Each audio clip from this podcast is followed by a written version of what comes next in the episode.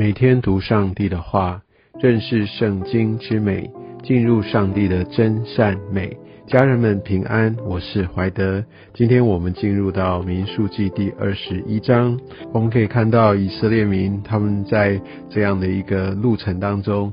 真的是蛮受到很大的压迫啊！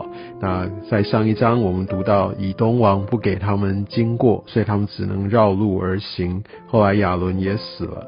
现在呢，他们呃来遇到了这个亚拉德王，那这应该不是一个很强盛的民族，而他们产生了一些冲突，就把以色列人也掳了几个。所以在这个时候，我相信神也给我们这样的一个提醒：当我们真的遇到这一连串挫败的时候，或者有些环境上面阻碍的时候，这也往往就是呃，让我们要来回到上帝的面前。所以在第二节哦，以色列人他们就向耶和华发愿，他们来到上帝的面前，他们把他们的需要摆上，而且愿意的来，好像来为神征战哦。因为他这边就说把他们的诚意进行毁灭。第二节这样说，那我想进行毁灭，照我们现在的标准听起来是非常的残忍。但是，我想这在当时的文化是一种常见的方式，这代表就是一个全面性的一个胜利，甚至也是为着他们的荣耀来行的战役。那这边就是说，他们因为是向着耶和华来来做出这样的发愿，意思就是他们愿意为耶和华神来征战哦，用这样的方式来显明他们要将一切来归给神，所以有一种圣战的意味哦。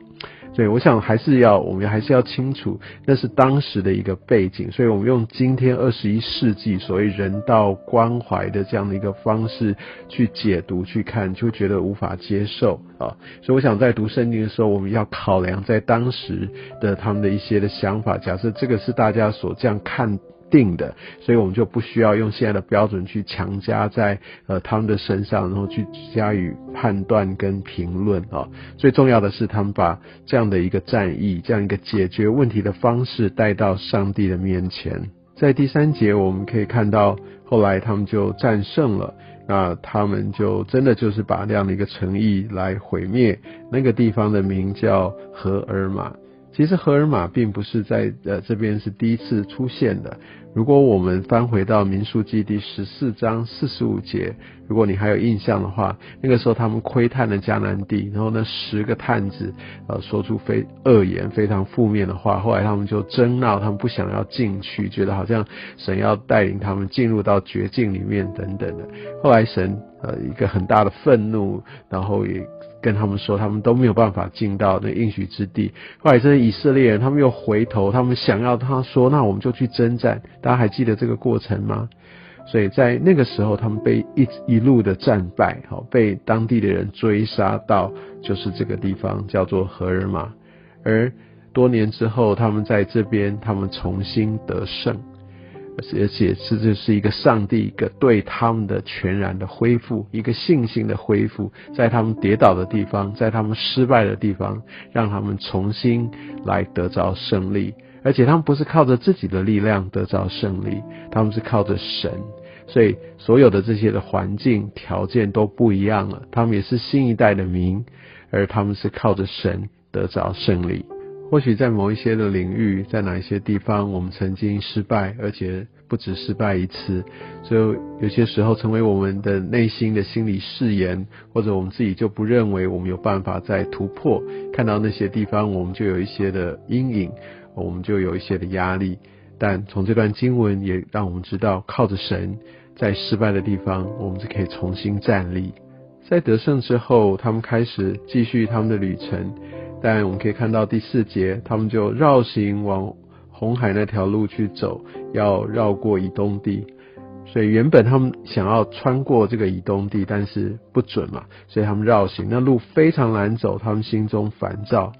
哇，这个时候他们又开始抱怨了，他们就怨读上帝跟摩西，啊，又很大的一个沮丧，很大的一个埋怨，所以这又是对神一个抗议。即使他们经历这么多的神迹，也才打了这个胜战，然而因为环境上面的困难，他们的信心又被击溃了，而他们又开始埋怨了上帝。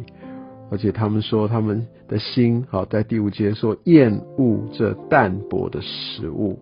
所以很多时候我们会去求说主，我要更多，我不想要这么一点点的，因为上帝总是把我们需要的给我们。但有些时候我们会觉得，为什么只有这样子？为什么不能跟别人那样呢？或者我过去不是更好吗？就有很多很多的比较，这些苦读就是撒旦不断的在我们内心在动工的地方。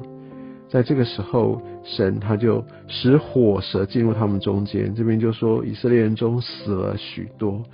所以他们赶快就跑到摩西的面前，他们来认罪。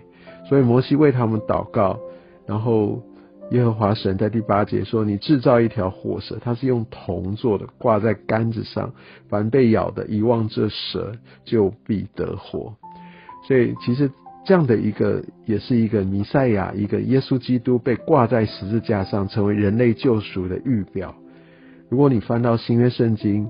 约翰福音三章十六节，我们都很熟熟悉，神爱世人，对不对？但是他前面三章十四节那个时候就说，哦，好像在那个一个铜蛇哈，它被挂在那杆子上，好像当那一眼来见到，就像看了神子一样，在他哈，他是唯一的拯救，所以我们就可以看到，在这边同样的。呃，在这个就是神一个普遍性的救赎，只要你愿意相信，然后只有一个回应的一个动作，就是你去望，他就活了。其实这就是一个救恩的一个预表，就在这边显现。所以现在很多的医院哦，那你可以看到它有一个十字架或一根杆子，上面缠着那个蛇，代表一个救治哈，一个恢复、一个医治的一个象征，其实就是从这边来的。接下来，他们继续往前行，在这十六节，他们到了比尔，哈，在那边啊，就是出了水。我们可以看到，在过去哦，他们没有水的时候，他们埋怨神；而在这个时候，他们是唱歌。十七节说唱歌。说井啊涌上水来，其实当时有很多的井啊，有一种就是呃就是被可能当时有一些水井不再出水，是因为堵塞了被塞住了，而他们唱歌，他们用赞美的方式说井啊涌上水来，你们要向这井歌唱来颂赞。